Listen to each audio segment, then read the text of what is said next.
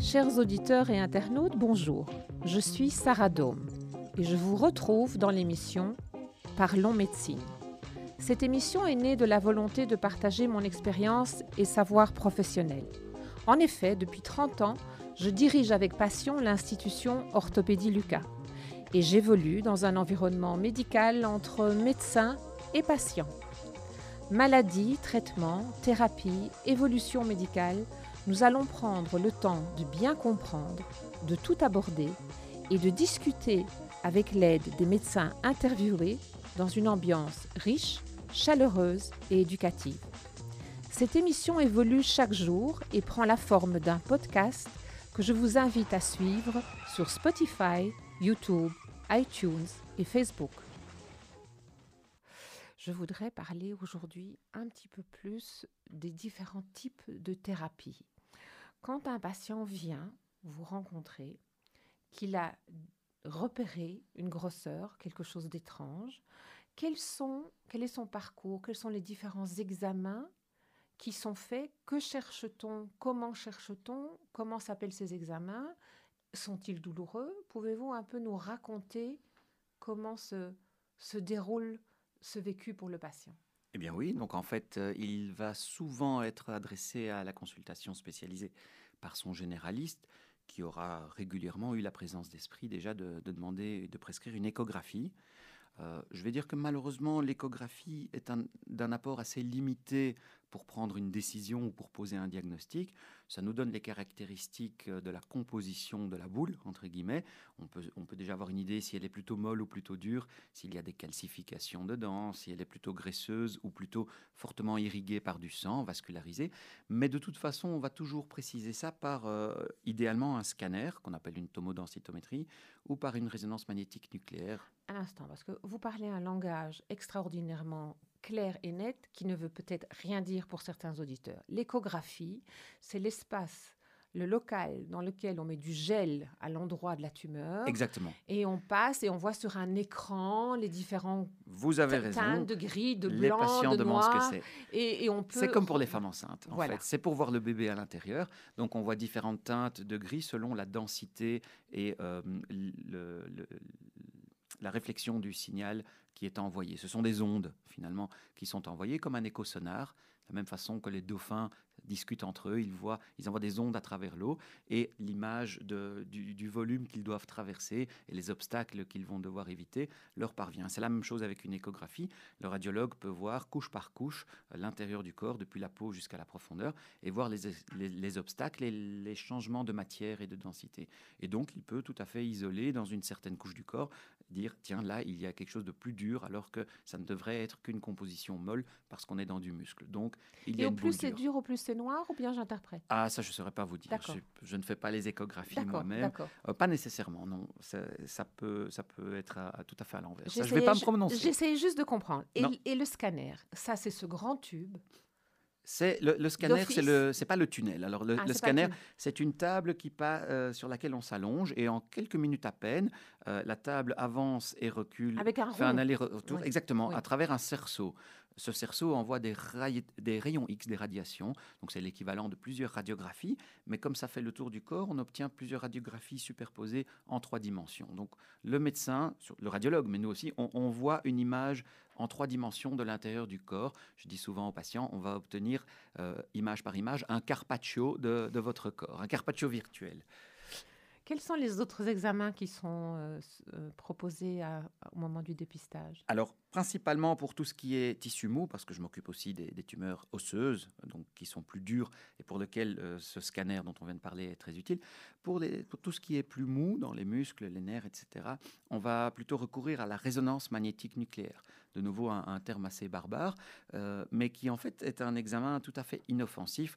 Moi, je dis aux patients que c'est l'équivalent d'une échographie géante. Il n'y a aucune radiation. On peut y placer des femmes enceintes, des bébés. C'est une échographie géante. C'est le fameux examen dans lequel on doit s'allonger sur la table et là, on rentre dans un tunnel. Mmh. Donc l'examen n'est pas tout à fait indiqué pour les personnes qui sont claustrophobes, bien qu'il y ait des techniques euh, médicamenteuses ou d'hypnose pour euh, les aider à, supporter cet examen. Il dure malheureusement longtemps. Il peut durer de 20 à 40 minutes selon la quantité d'informations qu'on recherche. Mais euh, à l'intérieur de ce tunnel, des ondes sonores d'ailleurs vont être envoyées vers le, le, corps et la façon dont elles se répercutent à nouveau vont construire une image. Donc c'est vraiment presque la même technologie que l'échographie, mais en bien plus évolué, puisque là, on obtient un super Carpaccio en trois dimensions, avec différentes tonalités selon la densité euh, des, structures qu'on va retrouver à l'intérieur du corps. Mais on ne fait pas d'office tout. On ne peut pas faire d'office tout, il faut que le médecin euh, décide le ou les examens qui vont suffire euh, à s'approcher du diagnostic. Donc, selon mon intuition, mais ça c'est l'expérience qui donne ça, je, je, me rends compte que dans tel ou tel cas, il vaut mieux ne faire que une résonance magnétique nucléaire, parce que je suis convaincu que ça m'apportera suffisamment d'informations pour ne pas vous devoir faire d'autres tests. Mais bien sûr, il arrive que le doute persiste. Nous réalisons en fait une réunion euh, hebdomadaire à l'hôpital avec des radiologues, des chirurgiens, et, on discute tous les cas un peu compliqués. Et donc, on projette les images sur grand écran, on en discute. Et si on n'est pas unanimement d'accord sur le diagnostic, on va proposer au patient de compléter son bilan avec d'autres examens on essaye euh, toujours de se concentrer sur des examens non invasifs où il ne faut pas faire mal, où il ne faut pas injecter euh, des, produits, où il ne faut pas couper ou endormir le patient. Et donc, euh, d'autres examens sont disponibles, comme la la scintigraphie osseuse, par exemple, il est vrai qu'on ajoute, on injecte un petit produit, mais ce produit va aller se fixer sur les os qui souffrent. Alors ça peut être n'importe quelle souffrance, ça peut être de l'arthrose dans l'articulation, ça peut être une fracture, ça peut être un calosseux d'une fracture qui est en voie de guérison. Ça peut être une tumeur, elle peut être bénigne, elle peut être maligne, ça peut être une infection de l'os. Donc ça ne donnera pas le diagnostic, mais ça va localiser l'affection, euh, l'endroit ou les endroits qui sont atteints dans le corps. Il y a le PET scan, qui est un, scanner avant lequel on injecte du sucre radioactif au patient. Euh, il n'est pas radioactif de façon dangereuse. Euh, on, demande peut-être au patient de ne pas côtoyer une femme enceinte parce que la radiation est suffisante pour être mauvaise pour le fœtus, mais pour le patient lui-même, ça, n'est absolument pas dangereux. On injecte ce sucre radioactif qui va circuler dans le sang du patient et aller se concentré dans les zones qui sont gourmandes. Alors le cerveau est toujours gourmand en sucre et donc va apparaître, on va dire fluorescent. Il va, il va se rehausser sur euh, la photo du corps entier qu'on va faire après. Mais il y a des zones dans lesquelles on n'attend pas une concentration de, sucre. Ce sont les zones où il y a beaucoup de cellules qui se reproduisent à une vitesse hors norme. Donc le, sucre radioactif va être capté et va apparaître d'une couleur plus spécifique sur la photo qu'on prend du corps entier. Et donc on saura dans quelle région du corps, au singulier ou au pluriel, il faut chercher d'autres lésions. Parce que certaines tumeurs peuvent se situer à, différents endroits. Et quand décide-t-on de faire une biopsie Qu'est-ce que ça veut dire? Parce que c'est un mot qui est chargé aussi de beaucoup d'angoisse pour euh, Exactement. les patients. C'est le mot que j'essaye de ne pas prononcer immédiatement. Euh, les gens entendent biopsie et ils voient directement une, une intervention chirurgicale euh, d'autres voient ça plutôt comme dans les séries télévisées où, une biopsie va être une grosse aiguille qu'on va planter dans, la boule et, aspirer du liquide. Alors la plupart des, tumeurs ne sont pas à contenu liquide, c'est-à-dire que planter une aiguille dedans et aspirer n'apportera strictement rien. Une biopsie, en réalité, consiste à prélever un tout petit échantillon suffisamment grand pour que le pathologiste puisse l'examiner au microscope et faire quelques tests génétiques éventuellement pour différencier l'une ou l'autre tumeur qui aurait le même aspect au microscope mais qui ne réagirait pas de la même façon à d'autres tests chimiques. Euh, cet échantillon peut être à l'œil nu de quelques millimètres. Euh, il y a deux façons de faire une biopsie. Il y a la biopsie euh, qu'on appelle radiologique, où on confie le geste au radiologue. Ça lui permet, sous anesthésie locale, d'enfoncer non pas une aiguille, mais un trocard. Vous pouvez entendre par trocard une grosse aiguille, mais sous anesthésie locale, on ne sent rien du tout, euh, et qui permet de faire littéralement un carottage, un peu comme les géologues mhm. feraient euh, dans la terre ou dans la glace.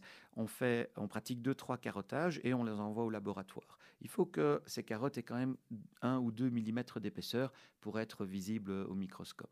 Par contre, l'erreur consiste à, réaliser une biopsie en aspirant dans une seringue au moyen d'une toute petite aiguille. Ça va malheureusement détruire l'architecture, je vais y revenir, de, de, la tumeur et le pathologiste aura les cellules flottant dans du liquide, mais pas leur architecture, c'est-à-dire la façon dont naturellement, elles sont agencées les unes contre les autres. Est-ce qu'elles sont en file indienne? Est-ce qu'elles sont en palissade? Est-ce qu'elles sont euh, côte à côte en alternance? Mais ça, ça peut permettre de discriminer deux tumeurs, ah. alors que les cellules sont identiques si on les regarde de façon indépendante, mais elles s'agencent l'une à l'autre de façon différente dans deux tumeurs. Donc si vous cassez l'architecture en aspirant dans du liquide, les cellules se détachent les unes des autres et on perd une partie de l'information. Donc ce n'est pas une bonne idée de, faire une biopsie en aspirant l'aiguille.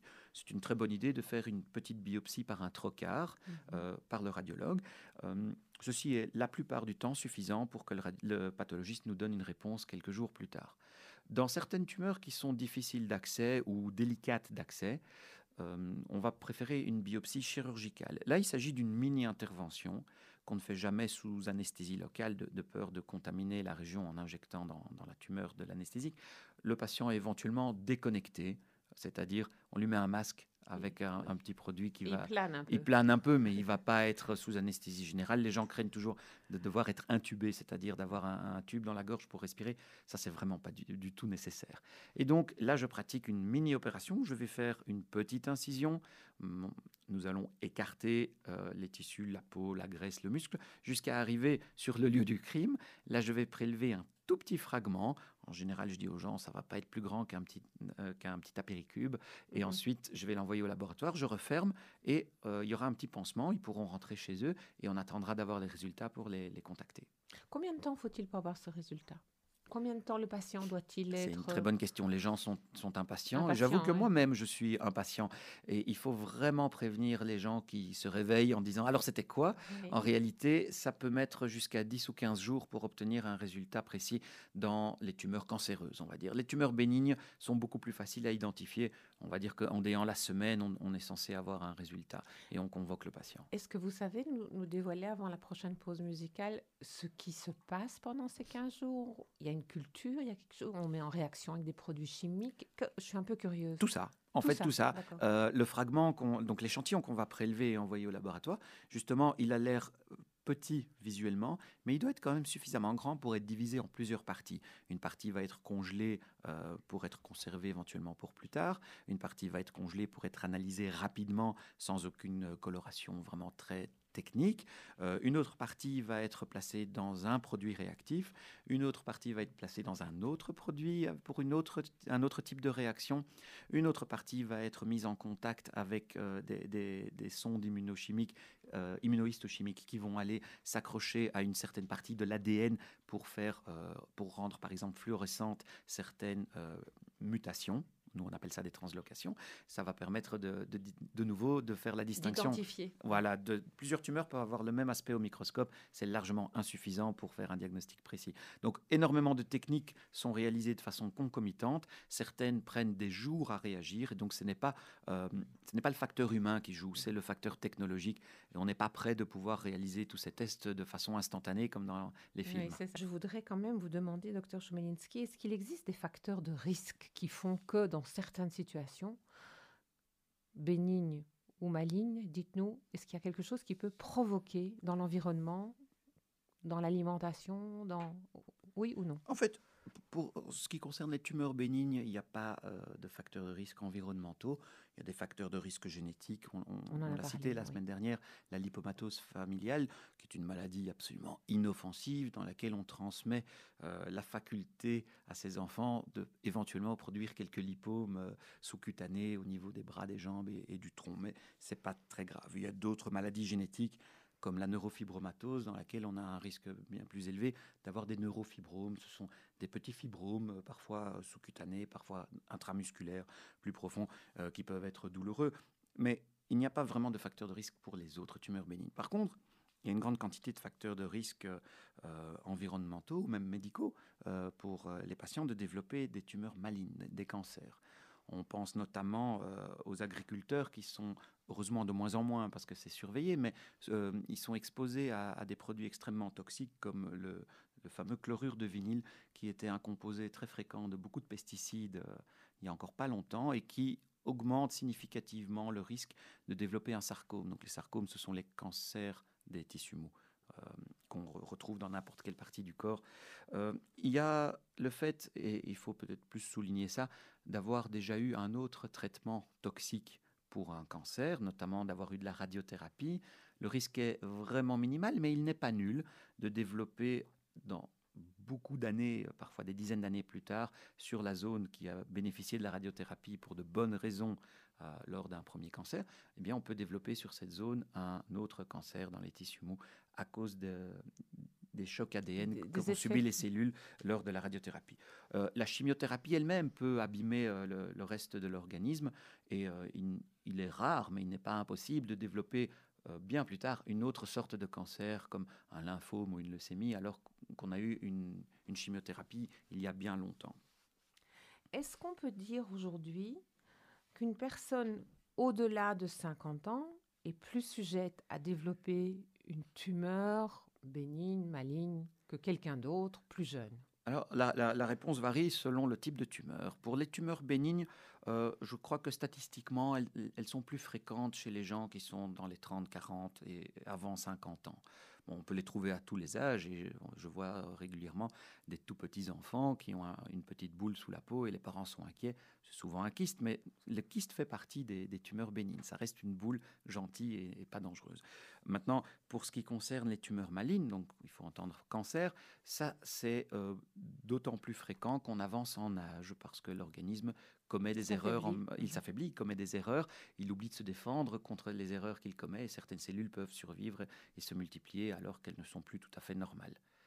Est-ce qu'il y a une hygiène de vie qui fait que vous, avez, vous, vous qui êtes euh, tous les jours euh, en face de patients qui viennent vous voir pour différents types de tumeurs, est-ce qu'il y a un conseil, vous qui êtes un spécialiste reconnu, euh, de, à donner à nos auditeurs pour pour que ça se passe bien, que leur vie se déroule bien, qu'elle soit paisible. On nous annonce que notre génération va vivre facilement jusqu'à 90 ans. Ça, ça peut dépendre de beaucoup de choses, mais euh, au, niveau de l'hygiène de vie, je pense que tout, tout médecin vous dira immédiatement qu'il ne faut pas s'exposer à beaucoup de produits toxiques, qu'il ne faut pas s'empoisonner soi-même en, fumant ou en, se droguant. Et, de façon surprenante, les, patients ont souvent cette réaction qui dit euh, Et vous pensez que je devrais arrêter de fumer? Mhm. oui, bien Je suis toujours surpris. Est-ce que vous avez besoin d'un médecin pour, savoir qu'il faut arrêter de fumer? Mais euh, le, fait de fumer est vraiment très nocif. Entre autres, ça peut provoquer énormément de, problèmes de santé qui ne sont pas nécessairement cancéreux. Ça peut être de l'asthme, de l'emphysème. On va pas revenir là-dessus. On va pas en parler, mais bien sûr, ça peut provoquer aussi des cancers. Et ça ne va pas avoir d'impact, notamment dans, dans, dans, le métier que moi j'exerce. Ça n'aura, fumer n'a pas d'impact sur l'apparition d'un sarcome ou donc d'une tumeur cancéreuse des tissus mous ou d'une tumeur bénigne des tissus mous. L'alimentation n'a pas d'impact direct, mais une bonne alimentation, euh, c'est aujourd'hui une alimentation qui ne contient pas ou moins de pesticides. Et on l'a dit il y a quelques instants, ils sont, euh, les pesticides peuvent favoriser l'apparition de certains cancers. Le, soleil peut provoquer la présence d'une tumeur bénigne tout à coup? Euh, oui, en fait, ça peut provoquer une décoloration ou une pigmentation euh, différente selon les, endroits du corps. Ça peut évidemment être effrayant parce que qui dit soleil dit tout de suite mélanome. Les gens craignent le mélanome. Ça, c'est une tumeur cancéreuse de la peau. Euh, si le soleil va provoquer une pigmentation, un bronzage différent d'une zone à l'autre, on ne va pas parler d'une tumeur en fait. Je voudrais vous poser une question pour clôturer avant de vous demander de nous faire un petit résumé. Docteur Choumelinski, si vous possédiez le pouvoir magique d'améliorer quelque chose dans votre vie de médecin, dans la médecine de 2020, que proposeriez-vous? Ah. euh, dans ma pratique pour euh, soigner les tumeurs des tissus mous, les, tumeurs bénignes et malignes des tissus mous, j'aurais vraiment besoin euh, qu'on ait accès à l'IRM de façon immédiate et pour tout le monde. On gagnerait un temps considérable et euh, pas seulement pour le médecin ou pour le traitement, mais pour le patient et, sa famille. Quand on lui dit on va faire, vous devez passer une IRM et il va voir le secrétariat et on lui dit voilà il y a une place dans deux semaines ou il y a une place dans trois semaines alors qu'on a une incertitude sur son pronostic, sur son diagnostic, sur le traitement, c'est psychologiquement très difficile. Et donc, oui, moi, ce qui m'arrangerait au quotidien, c'est d'avoir d'un claquement de doigts une IRM à ma disposition et le résultat dix minutes plus tard. Ça veut dire qu'il y aurait beaucoup moins d'autres examens ou c'est vraiment Je pense le vraiment top, oui. c'est vraiment le challenger de tout de, Ce n'est pas l'unique examen qui est toujours amplement suffisant euh, en soi-même, mais c'est euh, la plupart du temps l'examen de base qui me permet d'avancer rapidement dans la prise en charge euh, d'une- tumeur dans les tissus mous. oui. Nous arrivons déjà à la fin de cette deuxième émission, euh, Chmolinski. C'était vraiment un plaisir. Merci. Pour les auditeurs qui nous prennent en cours de route, est-ce que vous pourriez résumer cette deuxième partie euh, de cette rencontre euh, passionnante? Eh bien, on a, on a abordé le fait qu'il n'y a pas que les lipomes, il y a différentes sortes de tumeurs qui peuvent être n'importe où, même en profondeur, dans tous les tissus mous. On a discuté euh, du fait que les facteurs de risque sont extrêmement rares euh, dans l'environnement ou dans l'alimentation en ce qui concerne les tumeurs bénignes, mais peuvent euh, quand même faciliter l'apparition de tumeurs cancéreuses. Et je pense qu'on on a dit qu'il ne faut pas s'inquiéter de l'apparition d'une masse. Euh, on a dit ça la semaine dernière. C'est la, bonne nouvelle en fait, Oui. parce qu'on on a introduit ce sujet en se disant tous les deux que c'est quand même toujours une source de stress On terrible. s'est dit qu'il ne fallait pas faire peur à tout le monde. Voilà. La Et plupart on- du temps, quand vous ressentez une petite masse, ça va être rien de grave. Oui. Mais n'hésitez pas à consulter votre médecin traitant. Euh, une échographie, ça, c'est facilement Réalisable. réalisable, c'est rapidement réalisable. Et si le radiologue a encore un petit doute, il vous dira de, de faire une IRM ou d'aller revoir votre médecin ou de, de passer chez un spécialiste. Je ne suis pas tout seul à faire ce métier. En fait, vous nous rassurez beaucoup. Nous vous remercions. Mais j'espère. Mais vous nous apprenez aussi à bien observer notre corps et à être attentif à ce qui se passe dans cette belle maison formidable. Merci. Merci, Dr. Chomelinsky. Merci, chers auditeurs. On se retrouve euh, très bientôt pour une prochaine émission. Parlons de médecine. Eh bien voilà, chers auditeurs, une nouvelle rencontre de Parlons médecine qui se termine. Vous pouvez nous retrouver sur Spotify, YouTube, iTunes, Facebook. Cela s'appelle Parlons médecine, le podcast. Bonne fin de journée.